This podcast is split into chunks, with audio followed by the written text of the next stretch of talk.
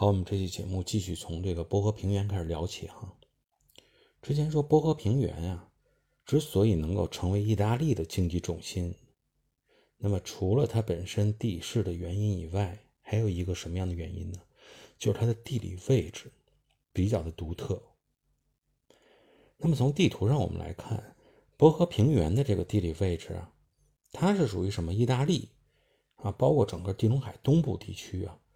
与欧洲大陆连接的板块，那么就是这个波河平原了。所以，因为它有这种得天独厚的地理位置，那么因此呢，它呢有这种获取巨大的商业利益的机会。当然，我们呢之前呢通过分析很多地方的地理位置，都能够看出来哈，你这个地理位置独特，那么呢与很多这种地缘板块相交接。可能你能因此而上天堂，那么也有可能你能因此而下地狱。波河平原啊，在意大利的半岛的这个崛起，实际上就是与整个欧洲大陆文明确实是息息相关的。那么，如果说欧洲大陆是处于文明时期，那么它当然有巨大的利益收获。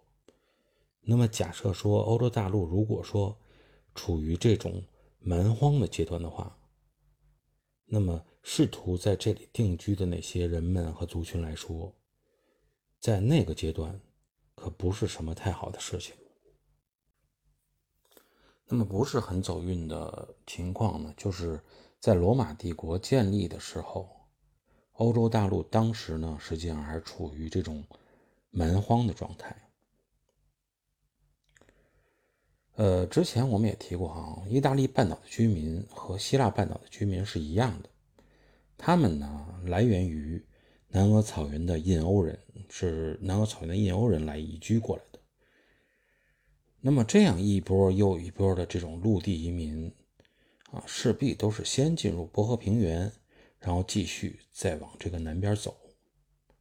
那么出现了一种什么情况啊？就是每当这块来。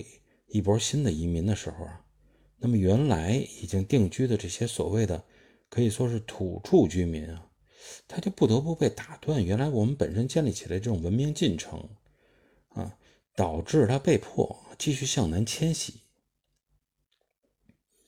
那么当罗马开始染指波河平原的时候呢，最后一波迁入波河平原的是谁呢？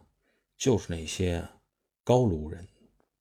这高卢人最有名的是因为什么原因？就是凯撒的征讨啊，因为凯撒征讨，所以才过来，没办法迁迁移到这块的这些高卢人。那么高卢人呢，越过阿尔卑斯山啊，迁入到这种波河平原，大概的时间呢是在公元前的四百年左右。呃，因为阿尔卑斯山作为一个很明显的地理分割线，那么这些迁入到波河平原的高卢人，那么后来呢就被称之为山南高卢。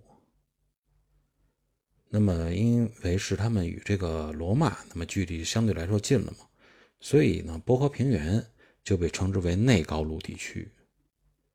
那么相对来说呢，今天法国所处的地方。啊，西欧平原就被称为了外高卢地区。至于高卢人的这种历史溯源啊、前世今生，以及与罗马的这种恩恩怨怨，我们后边呢再找机会详细的跟大家去交流。那么现在呢，这个阶段我们只需要明白一点，就是说，为什么说作为意大利半岛最大的平原，那么波河平原反而是最后。进入文明阶段的，就是这么一个原因而已。那么，既然身处北边的这个波河平原，因为本身地理结构啊、人口迁移这种原因等等原因吧，那么没有机会帮助整个意大利半岛率先开启文明。那么，意大利半岛的文明开启的地方，实际上就是在意大利半岛的南部。那么，依据我们之前讲过希腊半岛，从它这个经验啊发展史上来看，哈，意大利半岛南部应该是也跟希腊半岛一样啊，它是最有机会借助海洋运输、海洋输入啊等等这种方式来引进文明的。事实上也确实如此，只不过呢，就是意大利半岛南部的文明啊，直接贡献呢还不是罗马和他所隶属的这些拉丁人，是谁呢？依然是那些希腊人。希腊人啊，率先进入亚平宁半岛的南部，开始进行殖民，啊，开始进行这种地缘的扩张。应该说是大家不会感到奇怪。之前我们也有所提及，毕竟本身他们有自己的优势，就是呢，海洋这种实力比较强，明显的海洋文明背景也是有的。所以在希腊人称霸地中海的这个时间。那么整个的意大利半岛南部，包括西西里这些岛屿，都是属于大希腊的。那么希腊人呢，殖民意大利的时间大概呢是在公元前八世纪左右。那么前面我们之前我们的一些内容也跟大家一起探讨过，包括在伯罗奔尼撒战争之中，那么西西里岛上的这些希腊城邦啊，叙拉古还记得哈，就是说。还曾经直接影响到希腊本土整个这种战争和这种统治的格局。那么从地图上来看，意大利的形状，呃，特别容易被大家记住，就是它这个意大利半岛啊，像一个靴子，啊，女人穿的这种高筒靴。那么如果说阿尔卑斯山是靴口这一个地方，那么整个当时的这个大希腊地区所覆盖的这种。半岛的这个南部，就是在它的靴根和靴尖这个位置。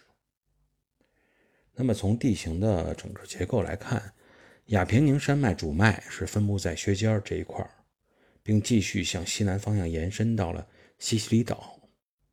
那么这靴子的后跟儿这一部分相对来看就是更加平坦一些，属于这种更加平坦的地势。整个这个后跟儿啊。和靴根就是说这一部分，那么现在在意大利的行政区整个划分中，那么被归入叫做普利亚大区。那么这片沿海平原呢，也被称为普利亚平原。它是属于意大利半岛面积位居第二的平原，第一就是我们之前说的这个波赫平原。那么普利亚这个平原一直是以什么为？经济重心呢是以农业为主。作为这种农本的大陆文明来说啊，这应该也是一种优势吧。但是我们呢也确实需要记住，就是说，为意大利南部开启文明曙光的呀，依然是这些海洋文明背景的希腊人。这以商为本的希腊人啊，他选择这种修筑殖民城市的第一要素是什么？就是港口，你有港口才行啊。我才能发挥我的优势和特长。那么也就是说，你拥有天然良港这个地方，更容易受到希腊人的青睐，并且有机会呢，因为他们的商业贸易的往来，而将这个地方化成这种比较富饶的文明之地。那么这样呢，整个因为这个希腊的殖民，那么整个当时的这种意大利半岛出现了比较有意思的局面，就是你依山靠海的这些海湾啊。啊，它是本身是形成天然良港的最佳地形嘛？那么以这个依山靠海作为标准来说，整个的意大利半岛中亚平宁山脉所覆盖的这个削尖儿，也就是它的这种西南方向，包括它这个西西里半岛，更容易成为这种希腊城邦集中的这种区域。但同时呢，在这个希腊殖民的过程中，里头还有谁呢？还有斯巴达人。斯巴达人呢，别看他本身是属于这种。在岛上生存，哈，他之前说过，他的特点依然是以农本为基础。那么在这一点上呢，就出现了一个情况，就是说，斯巴达人他在意大利半岛南部的殖民地是属于在他的这种靴根和靴底的这么一个位置。刚才所说的这个平原上，建立起自己的这个城邦，叫塔林敦啊，今天叫塔兰托。那么塔林敦呢，也是属于这种大希腊地区最靠近东部的这个城邦。那么从这块就可以看出啊，斯巴达人他选择这块为殖民也有他自己的特点，就是说他喜欢大片的这种低地，能够种植的地区，能够为他带来丰厚的农业收益的地区，是他所向往的。那么，因此呢，本身斯巴达人在希腊本土有一定的这种地位，军事能力又非常强，所以呢，他成建立的这个城市塔林敦，那么也就是说是希腊半岛南部啊，整个形成了当时的一种核心的城市。希腊人啊，对意大利南部的这个开拓，啊，应该说确实是加速了整个这个地方的文明进程。但是最终呢，统一整个意大利半岛、亚平宁半岛的这个帝国，却不是希腊人。